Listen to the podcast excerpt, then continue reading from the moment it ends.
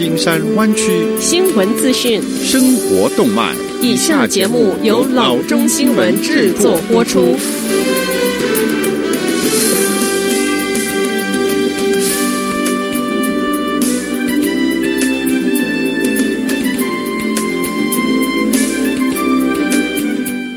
各位听众，大家好，欢迎来到老中广播电台的节目，我是君君。我们首先来关注今天的旧金山湾区地方消息。加州州务卿周六公布的最新资料显示，在距离十一月三日仅剩十天的时间中，超过六百五十万名加州选民已经寄回了他们的选票。Political Data Incorporated 称，九月二十四日到十月二十三日期间寄回的选票数量占加州总选票的百分之二十九。根据资料，超过三百五十万张的选票是来自加州登记的民主党人。将近一百四十万票是来自加州登记的共和党人。加州六十五岁及以上的选民以最多寄回选票数量领跑，他们已经寄回大约两百三十万张的选票，占寄回选票总数的百分之四十七。资料显示，十八岁到三十四岁的年龄段数量最低，截至十月二十三日，共有一百一十万张的选票寄回。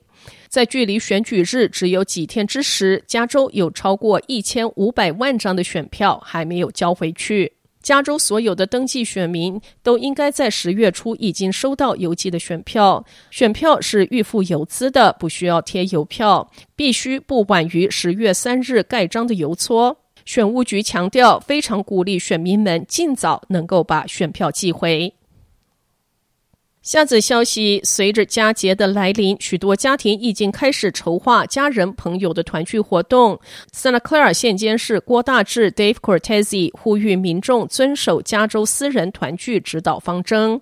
第一，一次团聚不得超过三组以上的家庭单位。第二，安排室外聚餐。所谓的室外，代表至少三面方向是朝着开放空间的活动场所。第三，请将团聚时间控制在两小时之内。第四，主人应保留参会的客人名单、联络方式，以便之后可能会需要的接触追踪。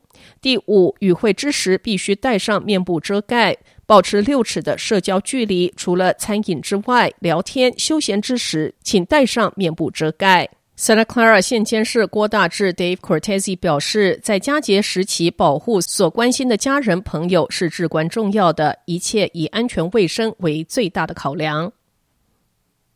下则消息，一位法官前一个阶段是阻止了商务部将微信从美国应用商店删除，现在继续对政府提出的新证据置之不理。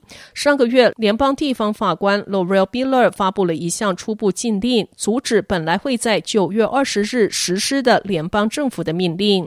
法官解释说，联邦政府提供的证据太少，无法证明把微信给禁掉会解决国家安全问题。司法部已经提出撤销判决的请求，但是这位法官予以不理。他说，政府提供的进一步证据未能改变他的想法。除了从应用商店中删除微信，商务部的命令还禁止在美国使用微信进行交易。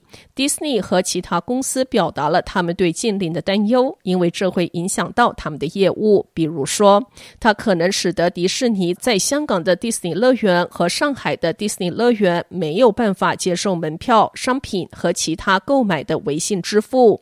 Apple 认为，由于微信在中国的广泛使用，它会导致 iPhone 的销量下降百分之三十。Biller 在他的决定中写道：“记录不支援政府狭义的特别实施禁止交易以保护国家安全利益的结论。证据支持这样的一个结论。这些限制大大增加言论负担，程度超出进一步维护政府合法利益的必要程度。尽管 Biller 拒绝让步，但司法部并没有放弃，他已经向联邦第九巡回上诉法院。”院提起诉讼，请求 Biller 撤销法官的判决。下则消息：上周五的晚间，San Francisco 一群音乐家在 Hayes Valley 为人们带来音乐的享受。你看到的表演者来自 San Francisco Ballet 的管弦乐团。由于疫情，他们无法在 War Memorial Opera House 内演出。上周五，他们在 Sugar Lounge 前演奏了音乐。他们在一条街道上为行人和室外就餐者免费演奏。在演奏的过程中，他们也保持社交距离。这条街道是帮助商家在 COVID-19 限制条件下保持运营的 Shared Space 专案的一部分。一位音乐家说：“这些表演发自内心。这个乐团团体将于下周五晚间五点半返回，继续为城市街道带来音乐，让人们在疫情中振作，并。”提醒人们保持对艺术的欣赏。下次消息：弯曲的 raccoon 或称浣熊，或者是果子狸。他们的嚣张早有所闻，但嚣张到现在是开始学习抢银行，可能就不得不佩服这些仿佛戴着蒙面眼罩的小家伙，竟然敢目中无人到这步田地。十月二十日，两只年轻的蒙面浣熊侠利用通风管闯进了一间 Redwood City 的银行，而这两名抢匪嫌犯还不是被银行的安全系统所发现的，是一位在外面使用自动提款机的男子。透过玻璃窗看到了他们，然后打电话通知 Peninsula Human Society，这样才暴露了他们的行踪。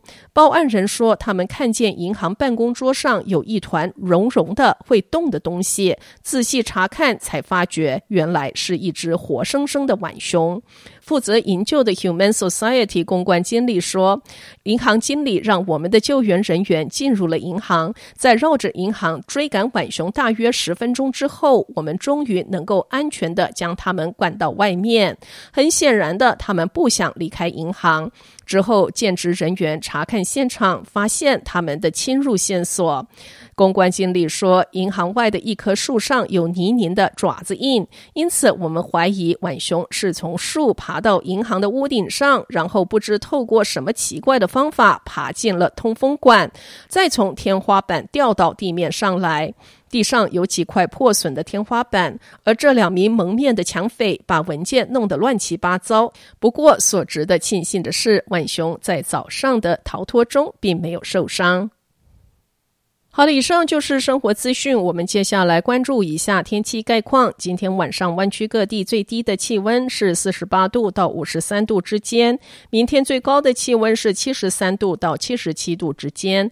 好的，以上就是生活资讯以及天气概况。新闻来源来自 triple w dot news for chinese dot com 老中新闻网。好的，我们休息一下，马上回到节目来。